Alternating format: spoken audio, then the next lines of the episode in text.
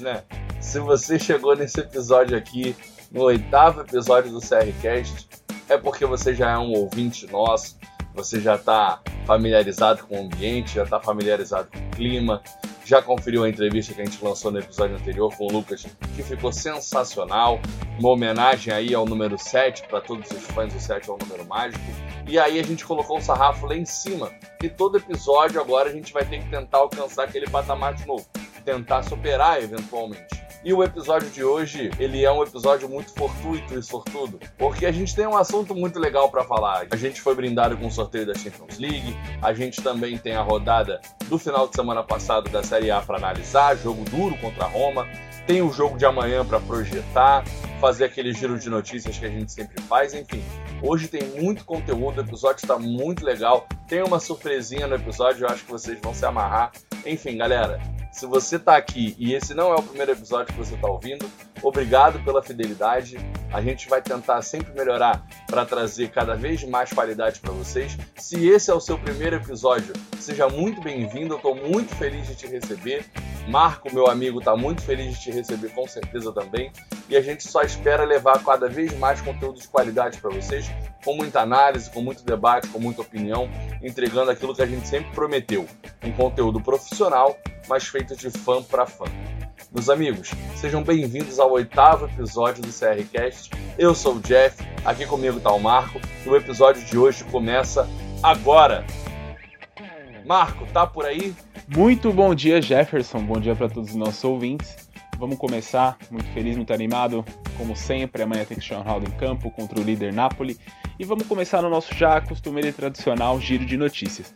Bom, temos novidades, Daniele Rugani, ele que da outra vez dissemos que estaria é, negociando sua saída, de fato efetivou, já está na França, será emprestado ao Rennes por uma taxa de 2 milhões de euros e é a única saída da Juventus concreta até agora, faltando dois dias para o fim da janela. A Juventus que tem como prioridade se fazer do Kedira, já dizíamos da dificuldade da negociação.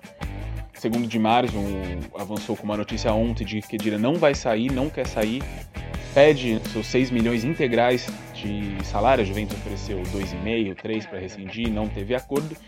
Resta saber se a saída de Rugani será suficiente para a vinda do Chiesa. A gente adiantou também no último podcast que Chiesa estaria mais próximo da Juventus do que ao Ar. Ao Ar de fato não vem. De março disse que não existe qualquer tipo de negociação em andamento com o francês. Mas que Chiesa, como vocês bem sabem, já o acordou com o jogador. Tem um princípio de acordo também com a Fiorentina, que inclusive já engatilhou um substituto ali para a ponta direita, que seria o Calerron, espanhol, mas ainda faltam algumas pontas para fechar o acordo total com a Fiorentina, e mais do que isso, a gente não sabe se a saída do Rugani por si só é suficiente para a vinda do Chiesa, né? A gente sabe da questão do problema da massa salarial, Chiesa ganharia cerca de 5 milhões de euros, é um salário alto, Kedira ganha mais ainda, 6, então a Juventus atrelava muito a saída do Kedira à vinda do Chiesa. Então a Juventus não deve contratar mais ninguém, se fechar com algum atleta, será com o Chiesa e parar por aí, né? Na lateral esquerda, como já falamos, apesar dos boatos de Emerson e tudo mais, Pirlo pensa que tem pelo menos quatro opções para o setor, sendo Bernardeschi e Sandro lesionados, para Bota, que deve ser titular amanhã, e até mesmo Decílio, que pode atuar por ali improvisado. Bom, fechando essa parte da janela, vou só citar também, Cristiano Ronaldo foi convocado essa semana novamente por Fernando Santos, né? Uma lista com poucas novidades, entrada de Rubens Semedo na zaga, e no setor ofensivo, Daniel Podence e Rafa Silva. E por fim, o quarto também, o William, o retorno do William, ele, o William Carvalho, já conhecido dos portugueses e até mesmo dos brasileiros que acompanham a seleção de Portugal, não deve voltar com titularidade garantida, né? O Danilo vem bem, Danilo Pereira, tem o Neves para ocupar também a faixa central do meio-campo, então o William tem o seu retorno. Essas são as quatro novidades, queremos bons jogos. Estou bem ansioso, principalmente por embate contra a França.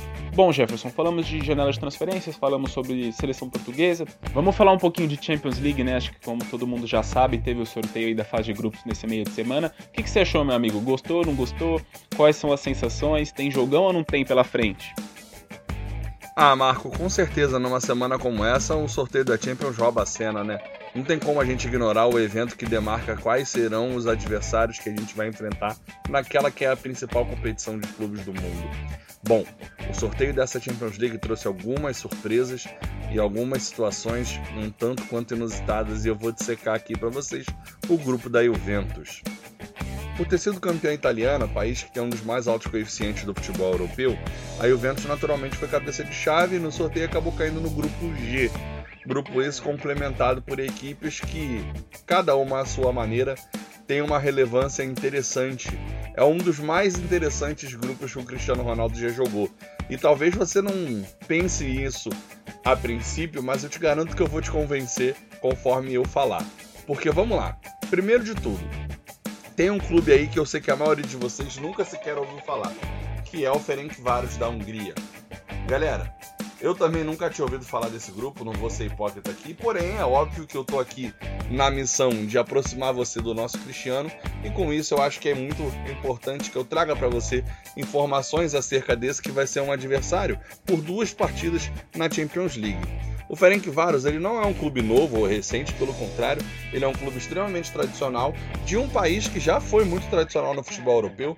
A gente precisa lembrar que a Hungria já foi finalista de Copa do Mundo e o Ferencváros é um dos principais, se não o maior clube da Hungria. O clube foi fundado em 1899, é um clube da capital, sediado em Budapeste e tem um estádio bem moderno. O estádio antigo deles foi demolido em 2013 e em 2014 foi inaugurada a Groupama Arena, uma arena de 22 mil lugares que está preparada para receber jogos do escalão europeu. Enfim, é um estádio muito moderno, é um estádio que vai sediar com louvor aí as partidas de Juventus e Ferencváros. Bom, os Águias Verdes, como eles são conhecidos, foram o primeiro clube húngaro a se classificar para uma edição de Champions League em 95. Inclusive, eles tiveram o feito, olha só, de empatar em casa com o Real Madrid naquela edição é o atual campeão e maior vencedor do campeonato húngaro, com 31 conquistas, isso mesmo sem ter nenhuma relação com Puskas, que é o principal jogador da história do futebol húngaro. Ele nem revelou o Puskas, nem foi clube do Puskas e nem foi treinado pelo Puskas quando ele virou técnico. No entanto, eles revelaram o Imre Schlosser, perdão aí pela pronúncia, que é o maior artilheiro da história do campeonato húngaro, com mais de 410 gols, o que configura para ele também estar no top 10 entre os principais artilheiros de uma liga nacional europeia. Esse cara ele tem um feito bem relevante e é cria da base do Ferencváros. Agora, galera, não dá pra gente pensar que esse time é um time extremamente bobo e que só tem uma história legal. Para chegar nessa edição da Champions League, eles deixaram para trás equipes muito mais conhecidas da gente. O Celtic, por exemplo, tradicional clube escocês que inclusive já foi campeão da Champions League, e o Dinamo. No caso, o Dinamo de Zagreb, da Croácia. O Dinamo de Kiev, o outro Dinamo famoso, coincidentemente, é justamente o outro clube do grupo G, ou seja, também é mais um clube do grupo da Juventus. Esse clube já é bem mais conhecido de vocês, né? O legal do Dinamo de Kiev, que também tem suas peculiaridades, é que ele manda os jogos dele no Olímpico de Kiev, um estádio que foi palco de um episódio que mexe com o coração de todo fã do Cristiano Ronaldo. Afinal de contas, foi lá que o Papai Cris atuou pela última vez com a camisa do Real Madrid. Foi tricampeão naquela partida, é verdade, consecutivamente né, da Champions League, quarto título com o Real Madrid, mas a despedida é um evento que até hoje não sai da nossa cabeça. Enfim, essa temporada tem tudo para ser de muita emoção para o Cristiano e para nós. Afinal de contas, esse sorteio de quinta-feira jogou na nossa cara que essa separação que a gente está tentando superar entre o Cristiano e o Real Madrid vai ficar evidente ainda por muito tempo.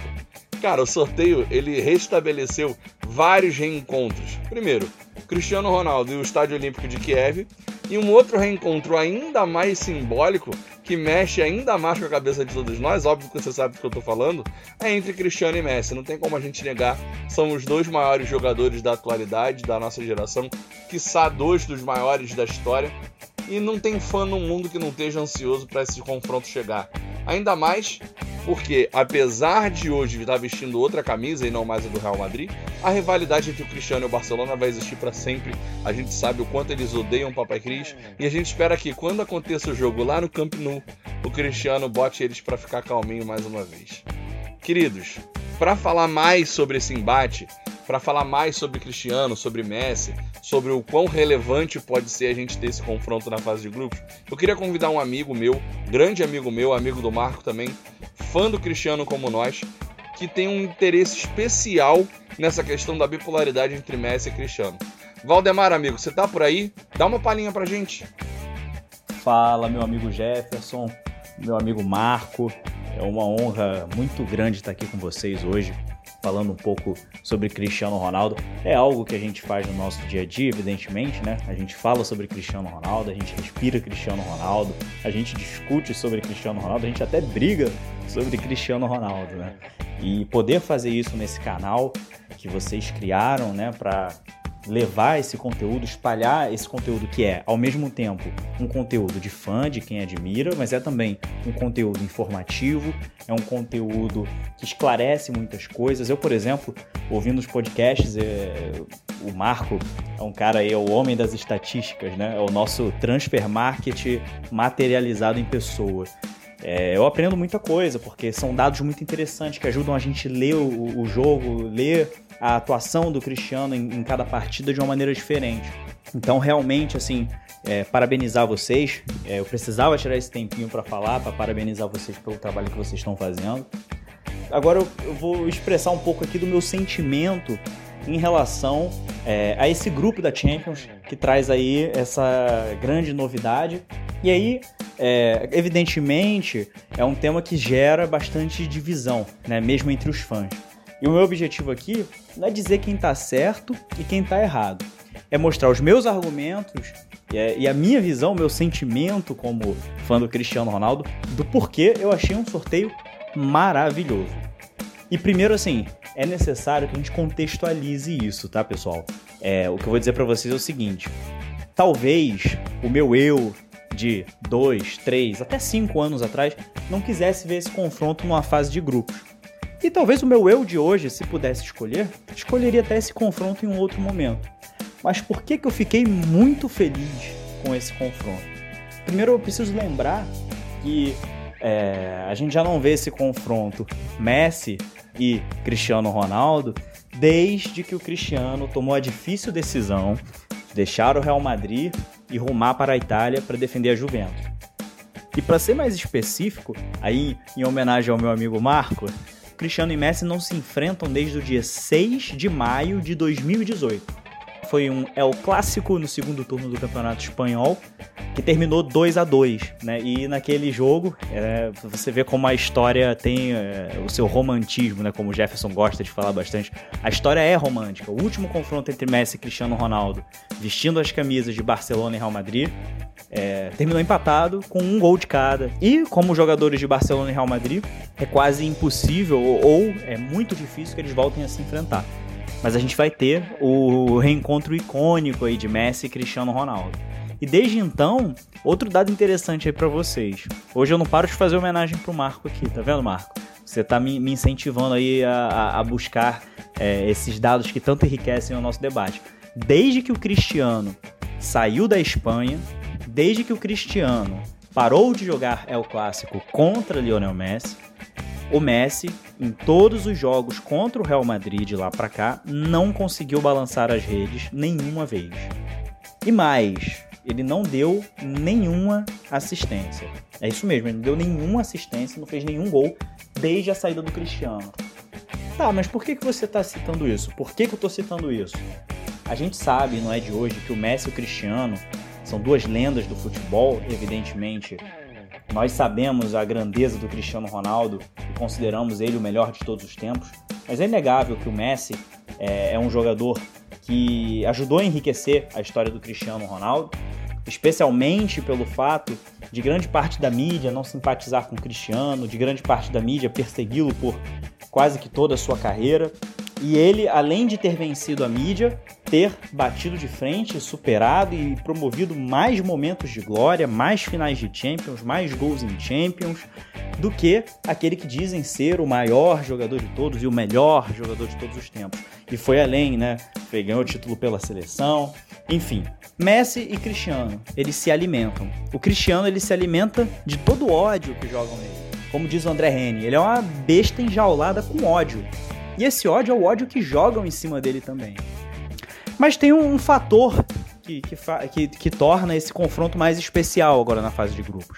Quer dizer, é, vamos citar aí, os dois sempre estiveram na briga para ver quem é o melhor jogador do mundo. O duopólio, né? Não sei se todos que estão ouvindo conhecem essa expressão. O que é o duopólio? É, é, é, é o, o, monopólio que não é mono, né? Ele é dividido entre entre do, duas grandes entidades, que são Messi e Cristiano Ronaldo, que dominaram esses prêmios de melhor do mundo. O que aconteceu? Messi e Cristiano passaram dos 30 anos e, ao contrário do que muitos imaginavam, que eles iam cair de produção, não iam ser mais os mesmos jogadores, se mantiveram num nível ultra competitivos e, com todo respeito, o Cristiano mais ainda, porque vale lembrar que o Cristiano é mais velho que o Messi. Então, eu não vejo o Messi, por exemplo, chegando na idade do Cristiano com a vitalidade que o Cristiano tem hoje, aos 35 anos. O Messi tem 33.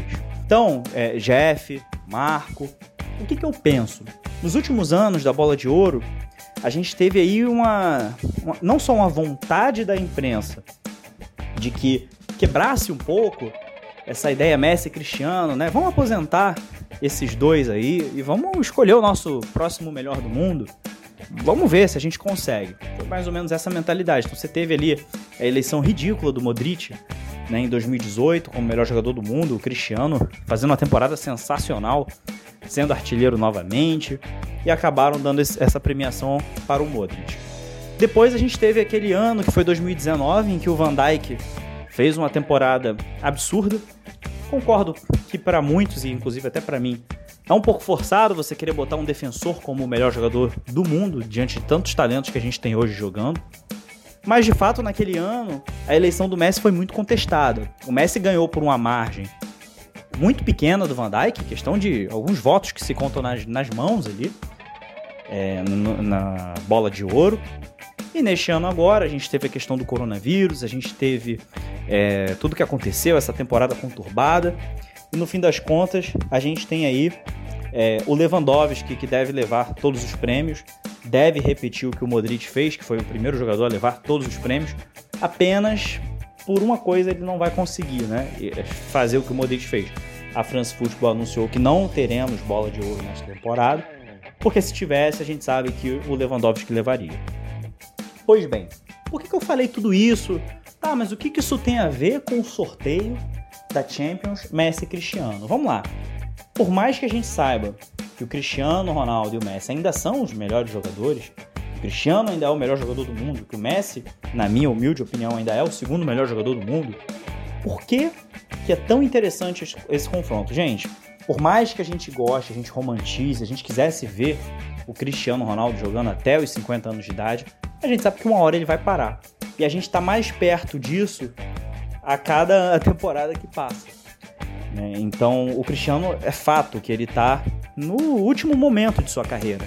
Mas se você dividir a carreira aí em, em blocos de cinco anos, eu diria tranquilamente que o Cristiano está dentro aí dos seus últimos cinco anos de carreira.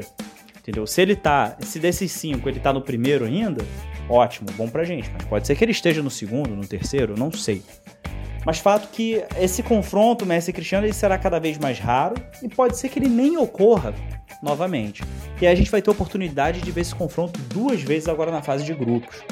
E não só de ver esse confronto na fase de grupos, como de ver esse confronto no momento em que Messi e Cristiano, que nós sabemos que eles são duas pessoas obstinadas, o Messi é um pouco mais reservado, mas o Cristiano, ele é um cara muito obstinado por vencer, muito obcecado, e ele, ele é assim, e é isso que faz ele tão gigante, porque ele quer vencer. Como, novamente citando o grande poeta, o grande filósofo André Henning, ele vence, vence e vence. Então a gente está num momento em que o Cristiano, com certeza, está querendo voltar a ser o melhor jogador do mundo, né, em termos de premiação, de receber essas premiações. Então a gente tem esse momento em que ambos estão tentando voltar ao topo em termos de serem de fato reconhecidos como o melhor do mundo, embora é, não se tenha dúvida de que nenhum jogador em atividade chegue nesses dois. Então eles estão nessa busca. Ao mesmo tempo, ambos os times, tanto Juventus quanto Barcelona, vivem um momento de pressão. O Barcelona tentando retomar a, pelo menos a sombra da era que viveu ali com o Guardiola, em que foi um time que fez muito sucesso, foi um time que rendeu muita audiência, rendeu muito marketing. Até hoje é um time muito falado, até hoje o Guardiola né, carrega os louros do que ele fez pelo Barcelona no seu currículo, isso pesa. Ao mesmo tempo, a Juventus, apesar de vir de uma sequência enorme de títulos, enfileirando títulos italianos, vive uma pressão para chegar a uma final europeia, para levar um título europeu para casa, para Turim. Então, se o Cristiano Ronaldo ganha com a Juventus, ele recoloca a Juventus no mapa da Europa. Se o Messi, pelo seu lado, ele consegue uma reviravolta, consegue fazer esse time do Barcelona dar a volta por cima ele também sai muito gigante de, de, dessa temporada, especialmente por ter acabado ficando. E o Ronaldo, né, a gente sabe que fica ainda maior. É difícil você pensar no Ronaldo ficando maior ainda, né? Porque o Cristiano já fez é, algo que o Messi não fez, que é vencer a Liga dos Campeões sendo artilheiro por duas equipes diferentes, uma da Premier League e uma da La Liga. Quer dizer, o Cristiano nem tem obrigação de fazer nada, mas ele, ele é um cara. É, aí é aquela hora que a gente, o nosso olho brilha, né? O Cristiano já está tentando ganhar pelo terceiro clube diferente. Então a gente tem esse momento do Messi e do Cristiano tentando mostrar que, apesar de veteranos, eles estão no páreo. Ao mesmo tempo, a gente tem a briga pela bola de ouro que vai se iniciar. E aí, é, é, por que, que a questão do grupo é importante? Eles vão enfrentar os mesmos times, os mesmos adversários, né, os outros oponentes, os outros dois oponentes do grupo. Eles vão se enfrentar uma vez na casa de um, uma vez na casa do outro. Então eles vão ter ali igualdade de condições. Isso com certeza vai ser um fator muito determinante para essa largada inicial. Óbvio, eu acho que o que vai definir a temporada, o que vai definir o melhor do mundo, o que vai definir são os confrontos ali entre Juventus e, e Barcelona. Não, eu não acho que é isso que vai definir. Até porque, digamos assim, isso não vai acontecer, mas na pior das hipóteses que a Juventus perca os dois jogos para o Barcelona mas seja campeão. Evidentemente que não faria a menor diferença ter perdido os jogos para o Barcelona. Mas, de fato, para uma largada inicial da temporada, isso vai atender ao anseio dos fãs, que é ver esses dois se enfrentando. E, digo, esse pode ser o último confronto entre Messi e Cristiano Ronaldo. Então, vamos desfrutar desse confronto. Vamos desfrutar muito, porque vão ser 180 minutos que podem ser os últimos 180 minutos em que Messi e Cristiano Ronaldo pisem no mesmo gramado para se enfrentarem jogando futebol. Então serão momentos históricos, podem ser momentos únicos na história do futebol e nós teremos a possibilidade de viver isso. Então, para mim, esse jogo é importantíssimo. Eu amei o sorteio. É, isso vai me matar um pouco a saudade, óbvio, né? É, seria muito mais romântico eu ver o Cristiano novamente com a camisa do Real Madrid enfrentando o Messi com a camisa do Barcelona. Mas o que nós temos hoje é o Cristiano pela Juventus, então nós damos a ele todo o nosso apoio. Queremos ver ele vencendo mais uma Champions, se tornando o maior vencedor dessa competição. E por que não? Por que não nessa nova fase com Pirlo, essa nova fase que a Juventus tenta viver, o Cristiano começar essa glória, ou começar o que pode ser talvez a temporada mais gloriosa da Juventus na sua história, por que não? Já com esse belo confronto. Então essa é a minha opinião, assim, eu realmente fiquei muito feliz. Respeito, evidentemente, quem não gostou, quem não queria ver, às vezes quem tá com medo. Não fique com medo, a gente tem Cristiano Ronaldo, é o que eu digo para você, meu amigo. O Cristiano nasceu para isso. O Cristiano nasceu para calar até a gente. Eu mesmo como fã já fui calado pelo Cristiano muitas vezes, confesso para você. Então é, é, isso, pessoal. É o que eu tinha para dizer. Agradeço o, o convite. Mas enfim, meus amigos, eu acho que eu já falei demais. E eu queria saber o que vocês acharam disso, né? Qual foi a impressão que vocês ficaram desse confronto? Marcão, Jeff, queria saber de vocês aí e com certeza o pessoal que está ouvindo em casa quer saber também. Show de bola, Valdemar. Queria agradecer imensamente a sua participação aqui no nosso podcast com certeza agregou muito valor, com uma opinião muito bem fundamentada em relação a toda essa questão das premiações, da importância desse confronto, a valorização daquele que pode ser o último momento em que Messi e Cristiano Ronaldo se enfrentam.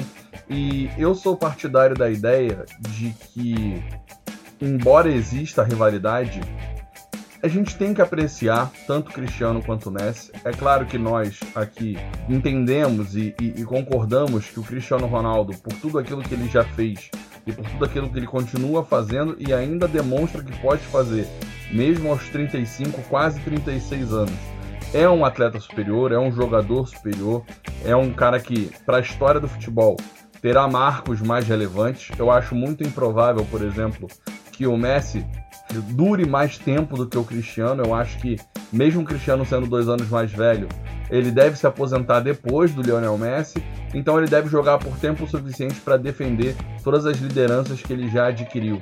Acredito que seja improvável que o Messi possa ultrapassá-lo na artilharia da Champions ou até mesmo na artilharia do futebol mundial. Cristiano que está aí perseguindo Pelé, perseguindo Bican, enfim. A gente sabe que o Cristiano ele tem essa vocação por ser o maior, ele é o maior porque ele nasceu para ser o maior e porque ele se construiu para ser o maior. A gente sempre tem aquela dicotomia, né? Talento versus trabalho, enfim. O grande diferencial do Cristiano é que, para além de todo o talento que obviamente ele tem, e quem diz que não é estúpido, com perdão da agressividade, o Cristiano também tem muito trabalho, isso ninguém nega, e ele é merecedor de todos os marcos que ele conquistou e está por conquistar. E eu acredito de verdade que o Messi não vai ter tempo o suficiente para superar esses marcos, mesmo sendo mais novo. Até pelo aspecto físico, o Cristiano me parece ter uma carreira mais longeva. No entanto, isso não significa que, por essa preferência nossa e por essa torcida pela manutenção desses marcos e, consequentemente, por um patamar maior na história, né? A gente já falou bastante sobre título por seleção.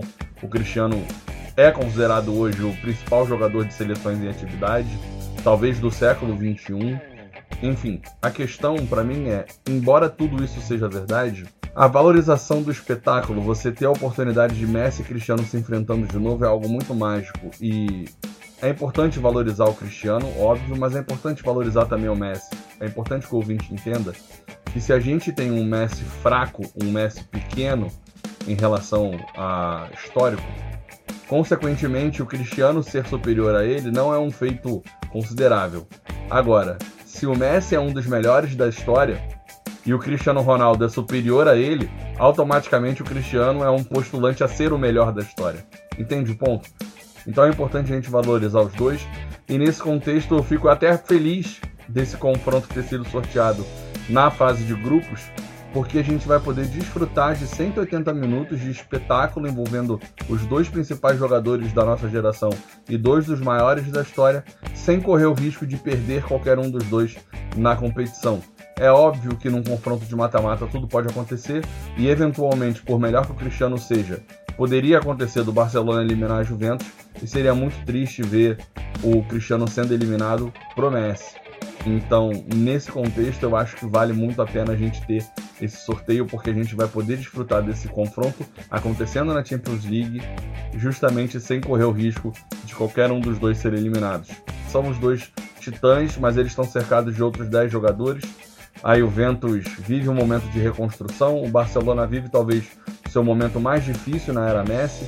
Então, do ponto de vista de enfrentar o Barcelona, talvez a Juventus esteja enfrentando o Barcelona no melhor momento possível, mas do ponto de vista de enfrentar a Juventus, talvez a, o Barcelona esteja enfrentando a gente também no melhor momento possível, no momento em que a gente está com um treinador novo, que é inexperiente, que por melhor que sejam as projeções que a gente faça, nunca viveu um confronto desse nível, desse tamanho, e que está desenvolvendo um sistema tático novo, com uma filosofia nova, enfim.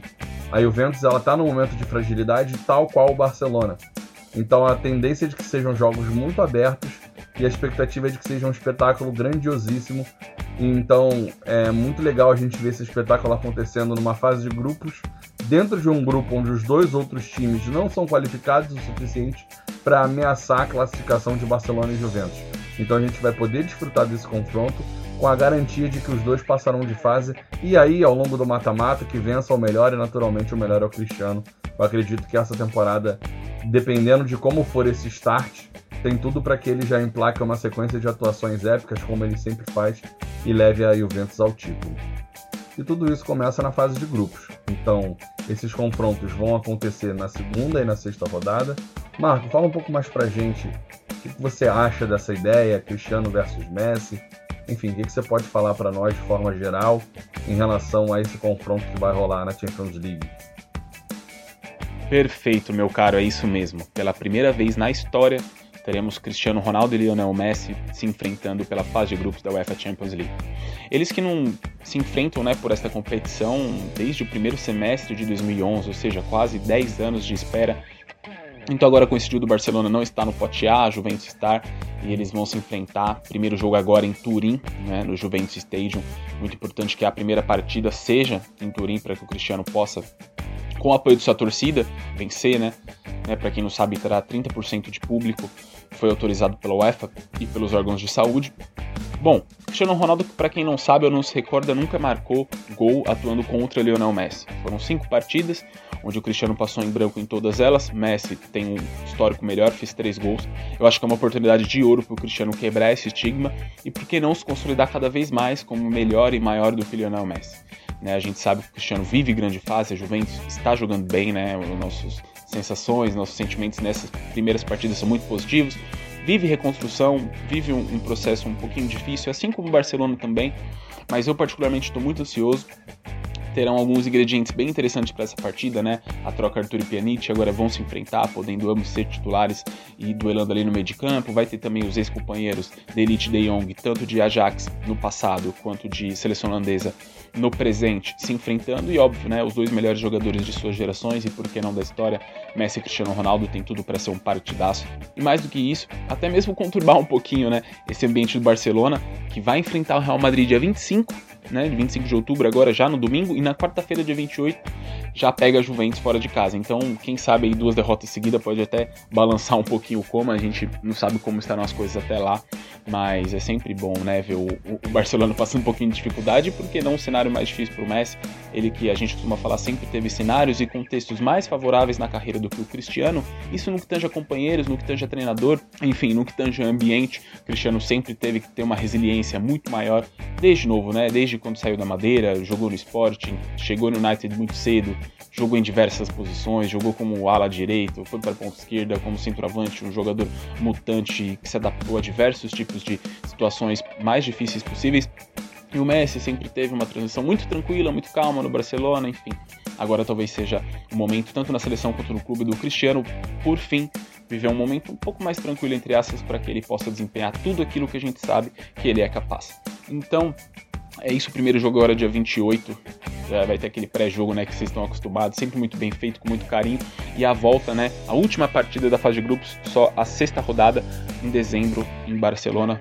Esperamos que a Juventus já chegue classificada, garantida em primeiro lugar, para que Cristiano sem pressão possa novamente, por que não, calar o Camp Nou, ou melhor, o Calm Nou, como a gente prefere chamar. Bom, mas é isso, Jefferson. A gente falou um pouco sobre Barcelona, sobre Champions League. Só mais pro final do mês, o fato é: amanhã enfrentaremos o líder Napoli pela Série A e também pelo Campeonato Italiano no último final de semana. Jogo duríssimo contra a Roma no Estádio Olímpico. Jefferson, como é que foi esse jogo? É, Marco, foi um jogo duro, foi um jogo complicado. A gente sempre assiste jogos do Cristiano Ronaldo esperando a vitória, mas indubitavelmente, pelo contexto do jogo, foi um ponto importante. Afinal de contas, a Juventus foi jogar fora de casa contra a Roma, que é uma das equipes mais tradicionais do campeonato italiano. É uma equipe que tem jogadores qualificados, enfim, pode fazer frente a qualquer equipe do mundo. A gente viu isso recentemente com boas campanhas na Champions League e no campeonato italiano não é diferente. A Roma sempre é um adversário muito duro e no último domingo apresentou um futebol muito interessante. Foi para cima, impôs o seu ritmo, atacou a Juventus do início ao fim. E o Juventus que está num estilo de jogo um pouco mais ofensivo agora com o Pirlo, acaba cedendo um pouco de espaço. Os zagueiros não são tão velozes, a gente vai comentar sobre isso. E foi um jogo bem difícil para a Juventus, que ficou ainda mais complicado quando ela perdeu o Rabiot, que foi expulso, quando o jogo já estava 2 a 1 para Roma. Mas também foi muito interessante a postura da equipe com um a menos time conseguiu empatar o jogo mesmo com um jogador a menos, claro, num lance decisivo que só o Cristiano Ronaldo no mundo converteria e ele fez o 2 a 2 e assim acabou o jogo. Bom, o Juventus foi para campo com o mesmo esquema, um 3-5-2, né? Três zagueiros, uma linha de quatro atrás do Ramsey e os dois atacantes. As diferenças ficaram por conta da entrada do Morata no lugar do Frabota. O Frabota, jovem jogador que jogou como lateral, como ala esquerdo na rodada de estreia, no lugar do Alexandre lesionado. Pellegrini foi negociado, não estava à disposição. Especulou-se até a hipótese do Desiglio ir para o jogo, mas não foi o caso. E por ser talvez o elo mais fraco da equipe, o jogador mais jovem, com a chegada do Morata, novo reforço, né? Eu esperava muito esse 9. A tendência natural era que o Frabota saísse mesmo da equipe, foi o que aconteceu. O que me surpreendeu é que, com a, chegada do Morata no lugar do Frabota, o Morata assume o comando de ataque com o Cristiano e o Kulusevski, que inclusive joga como ala na sua seleção e jogou assim por muito tempo no Parma, caiu para ala no lugar do Frabota. Porém, não foi exatamente no lugar do Frabota que ele jogou. O que o Pirlo fez foi colocar o Kulusevski como ala direita e o quadrado é quem foi para a esquerda. Então ele inverteu a posição do quadrado, colocou o Kulusevski na direita no lugar do quadrado e, consequentemente, o Morata entrou no ataque pelo lado direito. Funcionou? Honestamente, não. Eu acho que foi uma decisão ruim. Não pelo Kulusevski, que está acostumado a jogar por ali, mas porque o lado esquerdo da Juventus ficou absolutamente morto desse jeito. A gente precisa lembrar que do lado direito joga o Rabiot no meio de campo, né? Centralizado pela direita. Um jogador que já fez uma temporada pela Juve, já está ambientado, conhece o campeonato, conhece os adversários, conhece o ritmo, conhece o calor, a temperatura dos jogos. E o Rabiot, embora tenha comprometido em lances cruciais, no andamento do jogo fez uma partida normal, aceitável, ok, foi bem. Articulou, ajudou, saiu o jogo pela direita, fez é, aproximação, articulação junto do Kulusevski, o jogo fluiu pela direita. Do lado esquerdo, o McKennie, por outro lado, que fez uma grande estreia, fez um grande amistoso contra o Novara, dessa vez não foi tão bem. Acredito que ele possa ter sentido o jogo, um jogo de uma temperatura um pouco mais alta, um ritmo mais intenso. Ele que veio do campeonato alemão, que é um campeonato de uma competitividade um pouco menor do que o campeonato italiano. Campeonato italiano muito intenso, muito brigado, os times muito aguerridos, muito incisivos. Enfim, eu acho que ele sentiu um pouco, ficou inibido um pouco com o tamanho do jogo e acabou não rendendo aquilo que se espera. Ele contribuiu muito pouco para um quadrado que estava absolutamente perdido, deslocado e foi, no meu entender, disparado o pior jogador em campo. Soma a isso o fato do Danilo estar tá num grande momento na saída de jogo pela direita e o Chiellini também não ter feito um jogo lá muito criativo pelo lado esquerdo. E você teve um lado esquerdo absolutamente morto, que acionou muito pouco o Cristiano Ronaldo. Eu disse, inclusive, no Instagram da gente que eu esperava um jogo de muitas ações pelo Cristiano, justamente porque eu imaginava o Kulusevski caindo pelo lado esquerdo, o Morata fazendo mais o pivôzão e o Cristiano Ronaldo também caindo ali por aquele lado esquerdo, articulando com o Kulusevski, com o Ramsey, meio que relembrando os tempos de Real Madrid. E não foi o que aconteceu, pelo contrário, o Ramsey acabou caindo mais para a direita, que era onde a Juve conseguia atacar mais, e acabou que a Juve transformou um lado mais forte em seu único lado. A Juve concentrou 100% das suas ações pelo lado direito e o jogo ficou muito previsível. Era bola no Kulusevski, Rabiot aproximando, Ramsey aproximando e Morata tentando aproximar. Esse que também não fez boa estreia, brigou com a bola em alguns momentos, trombou muito, tentou muito proteger, mas enfim, foi muito pouco produtivo, caiu pouco pelo lado direito, bateu cabeça com o Cristiano em diversos momentos. Quando o Cristiano ia para a área, ele ia para a área junto e brigava por espaço, acabava trazendo a marcação e piorando a condição de finalização do time. Aí quando o Cristiano saía da área para jogar, para articular, ele saía da área também e aí não tinha ele dentro da área para finalizar. Inclusive teve um lance em que o Cristiano caiu pelo lado direito em que o Ramsey é quem fez o facão para dentro da área para cabecear. O Cristiano cruzou essa bola, o Ramsey cabeceou, foi uma boa chance de gol da Juventus. Era para o Morata estar tá fazendo esse facão, enfim. O Morata não entendeu onde se encaixar no jogo. O papel que ele desempenhou na partida foi muito aquém do que o próprio Kulusevski, como atacante, fez no jogo de estreia. E também no amistoso, inclusive dando uma assistência para o Cristiano. Morata vai precisar entender, é claro que ele acabou de chegar, tem muito tempo ainda para aperfeiçoar a questão tática e compreender o que, que o Pirlo espera dele. Agora, eu acho pouco provável que tenha sido isso que o Pirlo queria. Ele fez um jogo muito ruim no que tange a posicionamento, ele não soube onde ficar no campo, acabou atrapalhando mais do que ajudando e o time melhorou com a saída dele no segundo tempo. Fato é que, apesar do Morata, o time da Juventus controlou muito o ataque pelo lado direito, o que acabou deixando o jogo um pouco previsível e a Juve não conseguiu ter aquele volume de jogo e aquela criação de oportunidades de gol que ela teve contra a Sampdoria. Mas eu nem atesto isso tanto ao time da Roma, por mais qualificado que ele seja e por melhor que ele seja em relação ao time da Sampdoria. Eu acho que é mais culpa da Juventus mesmo, que teve muito pouco volume de jogo pelo lado esquerdo, coisa que não aconteceu na estreia. A gente viu o Cristiano Ronaldo ter inúmeras chances pelo lado esquerdo, o Ramsey aparecendo bem por ali, ajudando o Frabota, os dois na construção junto com o McKennie, McKennie fazendo aquele box-to-box, correndo com muita intensidade. O Cristiano teve não uma, não duas, mas pelo menos três chances de fazer o gol pelo lado esquerdo. Acabou que fez o gol pelo lado direito, é verdade, mas ele teve várias chances no primeiro jogo. Nesse jogo ele não teve absolutamente nenhuma, a não ser uma jogada individual que ele tirou da cartola e acabou gerando um pênalti que ele converteu e empatou o jogo. Acaba que no final das contas aquilo que a gente sempre fala, né? Chama um Cristiano de penaldo por aí, mas as pessoas ignoram o fato de que a imensa maioria dos pênaltis que ele converte foi ele mesmo quem gerou para o time, seja sofrendo a falta ou causando um toque de mão. Bom, com a expulsão do Rabiot, o jogo se desenhava para um cenário ainda mais complicado, mas eu gostei muito da postura da Juventus. A gente tem que elogiar aqui que o time foi muito aguerrido, não desistiu do jogo, continuou trabalhando. As substituições surtiram efeito, o Arthur entrou muito bem no jogo. Gostei muito de ver a atuação do Arthur. Claro, muito pouco ainda, tem espaço para melhorar, tem para onde ir, mas já foi algo que me deu uma esperança e uma expectativa boa. Eu acho que ele pode ser um elemento aí muito útil ao longo da temporada, sobretudo porque o jogo do, do meio de campo da Juventus é muito intenso e a tendência de desgaste é grande. Então, ao longo das partidas, as substituições serão necessárias e não só isso, mas também poupar jogador eventualmente. Então, você ter só os titulares para o setor não é muito bom. Então, mesmo que o Arthur não seja o titular, eu até acho que ele vai acabar se tornando, mas mesmo que ele não seja, eu tenho certeza que ele vai ter muitos minutos.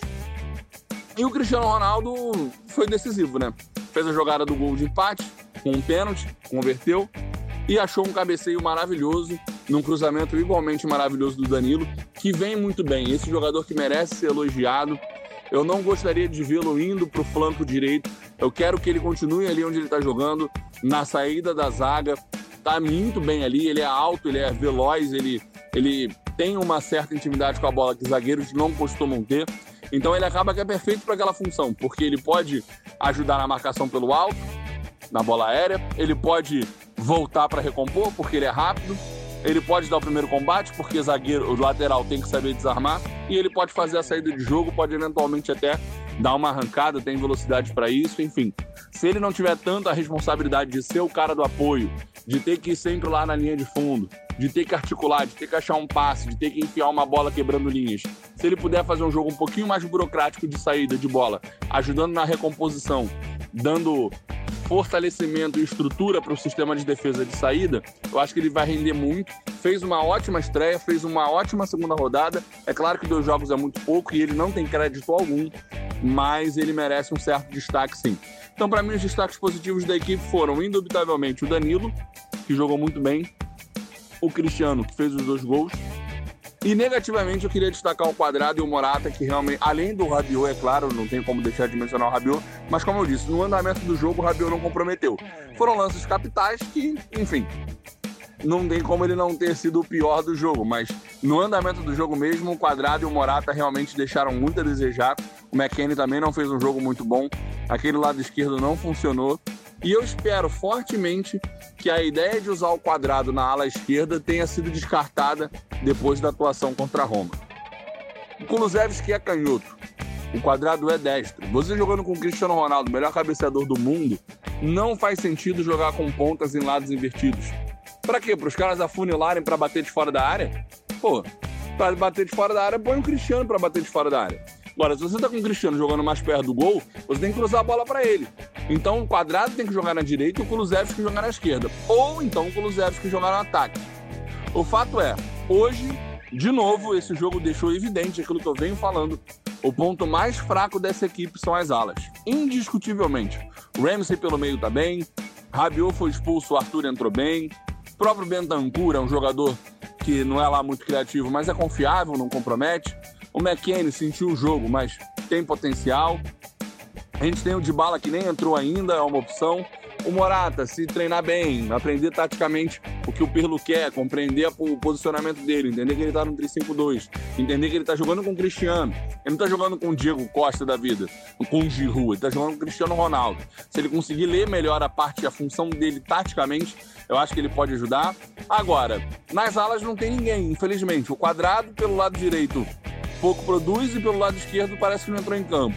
O Frabota não dá para confiar, porque por mais que ele tenha jogado bem os dois jogos, ele entrou domingo no segundo tempo e até fez um, um, um bom finzinho de jogo. Mas enfim, vai apostar a temporada no Frabota. O Sandro, meu Deus, eu não conto mais com o Alexandro e o Kulusevski, eu acho que é um pouco de desperdício ter ele tão longe do gol jogando pelos flancos. Então eu gostaria muito de ver o Juventus investindo em laterais, até porque se o Cristiano é capaz de fazer gols como que ele fez ontem de novo de cabeça, é importante você ter laterais que cruzem a bola com qualidade. E falando no gol de cabeça do Cristiano, Marco, como é que foi a atuação do Cristiano? Apesar dos gols, ou melhor, além dos gols, como é que foi o Cristiano no jogo? Por onde ele jogou? O que ele tentou fazer? Como é que foram as estatísticas dele? Enfim, destrincha aí pra gente, por favor, a partida do Cristiano no jogo de, de domingo. Perfeito, Jeff. Gostei muito da sua análise quanto a Juventus, Pirlo, substituições, o elenco como um todo, como desempenharam na partida. Foi muito interessante você ter falado sobre o Morata, porque o desempenho do Cristiano Ronaldo ele está relacionado diretamente à participação do Morata, ele que na estreia, Cristiano tinha jogado ao lado do Kulusevski, que tinha tido um desempenho muito positivo, recebeu, como você citou no outro episódio, três ou quatro chances importantes e até mesmo claras de marcar, acabou parando aí, seja na trave ou no goleiro, já contra a Roma, não foi isso que a gente viu. Um adversário muito mais complicado, muito mais difícil. O Cristiano só teve uma chance importante, além dos gols, de marcar, né? Acabou parando no Mirante numa jogada que sobrou ali após a dividida do Morata com o zagueiro. Eu acho importante dizer que a estreia do Morata foi apagada porque o desempenho dele está muito condicionado ao do Cristiano e vice-versa. Né? A gente pode ver que o Cristiano, diferentemente da temporada passada com o Sarri, até mesmo da partida de estreia, onde ficou um pouquinho mais ali pela banda esquerda, não. Nessa partida agora contra a Roma, ele esteve muito dos dois lados, eles variaram o posicionamento. Nem dá para dizer quem jogou mais à direita e quem à esquerda, cada hora um estava por um lado, não tinha um posicionamento definido, e talvez isso tenha confundido um pouco o Morata e até mesmo o Cristiano, né? O Morata, às vezes, como o Jefferson falou, precisava infiltrar, buscava o apoio fora da área. Quando precisava buscar o apoio fora da área, acabava batendo cabeça com o Cristiano ali por dentro. Eu acho que esse desempenho do espanhol acabou atrapalhando sim o Cristiano, que ainda assim fez uma partida muito importante. O Juventus jogou aí por mais de meia hora com um jogador a menos. Então ele retornou para marcar, isso foi muito comum a gente ver no segundo tempo ali, seja pela beirada esquerda, pela direita, ele deu carrinho, marcou, foi até o fim. Tava com muita garra, sabia que a equipe precisava dele mais que nunca na marcação, porque tava com a menos, então não tem como se dar o luxo de marcar somente com oito jogadores. Cristiano, que ainda assim teve uma participação maior do que a do espanhol, por exemplo, realizou 20 passes certos, o dobro do Morata, que só conseguiu dar 10 passes, né? Então o Cristiano, ainda que não tenha feito uma partida brilhante, foi muito mais participativo do que o espanhol e foi crucial nos dois gols, né? Tanto na jogada do pênalti, onde buscou ali a jogada individual pela ponta esquerda, deixou um dos jogadores para trás, fez o cruzamento, a bola bateu na mão do jogador, pênalti claro, bem convertido pelo Cristiano, cobrança segura, bola de um lado, goleiro do outro, e no segundo tempo, quando a equipe já estava com a menos, a derrota parecia ali meio que sacramentada, Danilo subiu ali pela lateral direita, como o Jefferson falou também, né, que prefere os jogadores ao pé natural, um destro jogando pela ala direita e um canhoto pela ala esquerda. Eu corroboro com essa opinião. E até porque ficou bem claro, né? Na única descida pelo Danilo ali, quando ele assumiu o protagonismo lateral e não era o Kulusevski por aquele flanco, deu um cruzamento para Cristiano que contra cinco defensores que faziam boa partida, o Ibanez brasileiro muito promissor, Cúbula também, grande defensor aí que chegou na Roma recentemente, tem tudo para ser um grande zagueiro. Não importa, Cristiano contra os cinco ali sozinho dentro da área, conseguiu o posicionamento ideal contra o Mirante, se antecipou, subiu mais que todo mundo, fez um belíssimo gol, um gol decisivo o gol que sacramentou o empate. O Cristiano foi eleito melhor da partida segundo o aplicativo SofaScore, segundo a Gazeta também, o principal jornal da Itália. Então, mais uma grande partida, ele que agora soma três gols em dois jogos pela Série A, um início fenomenal. Então a gente espera que na próxima partida, né, ele volte a jogar ali do lado do Kulusevski ou do lado de Bala, jogadores mais criativos que deem chances para que ele possa, de fato, fazer ainda mais gols ou pelo menos finalizar, porque nesse jogo Acho que o Morata mais atrapalhou do que ajudou, isso é unânime, ainda que eu acho que a gente não precisa queimar o espanhol, é só uma estreia, eles ainda têm muito a agregar em entrosamento, vão um, aprender os movimentos um do outro. Semelhante ao que o Benzema fazia com o Cristiano, é um processo, a gente tem que ter um pouquinho de paciência com ele também, é um jogador muito voluntarioso e esperamos que ajude o Cristiano mais daqui para frente. Bom, a partir do Cristiano ficou um pouco condicionado à expulsão, sempre difícil jogar com a menos, a gente também não pode tratar a partida como se tivesse tido um panorama normal, porque não teve. Rabiot acabou sendo o pior da partida e teve uma participação crucial no desempenho da Juventus e fatalmente do Cristiano como um todo. Bom, a próxima partida contra o Napoli, as sensações são sempre positivas. O Cristiano tem um retrospecto muito bom, como tinha contra a Sampdoria também no pré-jogo que a gente fez. Ele que em quatro partidas de Série A contra o Napoli teve quatro participações diretas em gols, dois gols e duas assistências, ainda que tenha perdido a final da Copa Itália naquele empate sem gols. O fato é que pela Série A são quatro jogos e quatro participações diretas. Então vamos falar um pouquinho mais desse Napoli do Gattuso, que tá variando bastante a formação tática, né? tem amadurecido como treinador. Ele que atuava sempre no 4-3-3 com três meio-campistas. Teve a, a, contratação do Osimhen, né? Victor Osimhen, atacante nigeriano, contratação mais cara da história do Napoli. Já deu um jeito de encaixá-lo no sistema. Migrou do 3-4-3, tirou um meio-campista, geralmente jogava o Demi, às vezes o Lobotka. Colocou o Osimhen como 9, recuou o Mertens ali para fazer a, a, camisa 10, né? Um 4-2-3-1 e já tem dado frutos. No último fim de semana, como eu citei, enfiou 6 no Genoa. Mertens com uma participação estupenda, três participações diretas em gol. Dos quatro primeiros, ele fez um e deu duas assistências. O Simen também deu assistência, então tem que ficar de olho. Napoli deve vir com Alex Mereno no gol, Lourenço na lateral, Manolás e Koulibaly, uma dupla de zaga muito forte, e, e Sage na lateral esquerda, dupla de volantes, Fabian Ruiz, esse já conhecido dos espanhóis, tem muita qualidade ao lado de Zielinski, no trio que municia o Simen, Lozano pela direita, Mertens como 10 e na ponta esquerda, geralmente é o Insigne, mas ele saiu lesionado, então há a possibilidade de jogar com o Politano ou até mesmo o Elmas improvisado, foi ele quem fez essa função ali da ponta esquerda na última partida. Então esperamos um jogo de trocação, né? O Gattuso já mostrou que não é aquele treinador retranqueiro, tá buscando atacar, tá buscando gols, Pirlo idem, então deve ser um partidaço, espero muito mais semelhante ao jogo contra a Sampdoria do que o jogo contra a Roma. Napoli é uma equipe muito forte, né? É o líder hoje, então é um confronto direto. Estamos animados, esperamos gols, esperamos gols do Cristiano e uma bela atuação do pai. É, Marco, sem dúvidas que o que todos nós esperamos é que o Cristiano faça sim uma grande partida, que ele tenha uma grande atuação, um grande desempenho, que ele marque gols, enfim, que ele mantenha essa grande fase que ele vem vivendo em 2020, porque esse sem dúvida está sendo um grande ano para ele. Mesmo com o coronavírus, ele conseguiu desempenhar e performar em estatísticas memoráveis. Ele passou dos 30 gols, alcançou esse feito por 14 temporadas consecutivas. Nenhum jogador fez isso, nem próximo no mundo. Enfim, a Juventus deve ir para campo com um time mais próximo do que foi na estreia contra a Sampdoria. Chesney no gol, Danilo, Bonucci e Chiellini no trio de zaga, formando então o mesmo quarteto de todas as partidas e aí começam as mudanças. Na ala direita, Quadrado volta para sua posição onde melhor desempenha. Na ala esquerda, a gente vai ter o retorno do Frabota ao time titular, ele que foi reserva no jogo contra a Roma, e o miolo de meio-campo completamente diferente. Arthur e Bentancur vão para campo no lugar de Rabiot, que foi suspenso, e McKennie, que acabou sendo barrado depois de uma atuação realmente é, insatisfatória contra a Roma. Ramsey joga à frente dessa linha de quatro e no comando de ataque a gente tem Cristiano pela esquerda e Kulusevski, que volta a ser companheiro do Cristiano no ataque pela direita. Morata também foi barrado e Dybala, pelo menos por enquanto, ainda não entra no time titular. A expectativa de que o Dybala possa entrar ao longo da partida existe, ele que já foi para o banco no jogo anterior contra a Roma, mas acabou não sendo aproveitado. Enfim, o contexto do jogo não era favorável, jogo muito pegado, muito intenso, muitas faltas, inclusive expulsão do Rabiot. Mas o fato é que a Juve contra o Napoli costuma fazer grandes jogos, jogos de muitas oportunidades. A expectativa é a melhor possível para o jogo de amanhã. Porém, o que não é uma boa expectativa é para o encerramento da janela de transferências, Marco. O cenário não vai melhorando, pelo contrário, o cerco vai se fechando, o prazo vai se esgotando. E como você falou, a gente só tem aí uma possível contratação iminente que eu acho até improvável de acontecer, que é a do Chiesa. Seria um jogador de lado de campo para vir compor essa posição que é relativamente carente no elenco da Juve.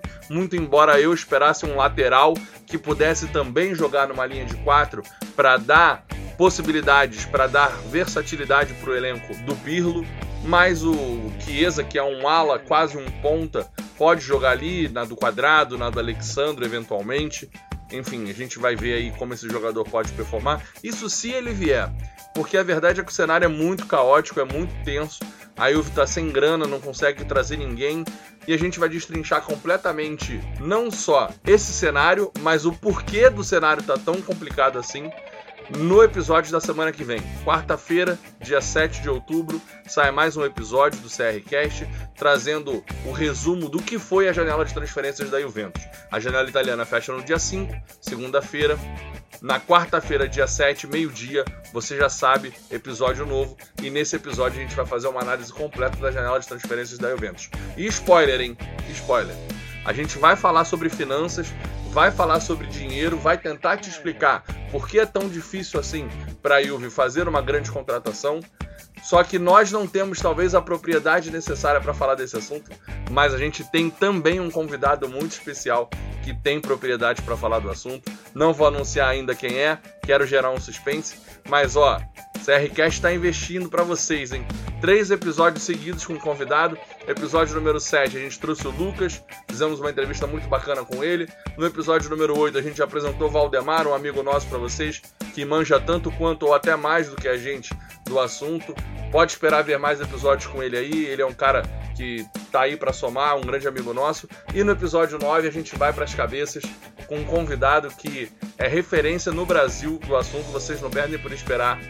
Talvez a galera que acompanhe mais futebol, que acompanhe finanças, veja os jornais na TV, tenha uma ideia de quem possa ser, mas fica ligado, segue a gente no Instagram, segue a gente no Twitter, CRCast, com 7 no final no lugar do T, porque é por lá que vocês vão ficar sabendo quem é o convidado do episódio de quarta-feira. Meus amigos, muito obrigado por tudo. Marco, um abraço, meu amigo. Valdemar, obrigado também pela participação. Queridos, até a próxima. Valeu! É isso, Jefferson, meu querido. E bom, não vou soltar o spoiler aqui, mas ao longo da semana aí com certeza vocês vão descobrir através dos nossos posts, das nossas dicas nas redes sociais. Inclusive, fiquem de olho, acompanhem, mandem para os amigos, compartilhem. Request é uma realidade e a gente vai para as cabeças. Valeu, pessoal, tamo junto.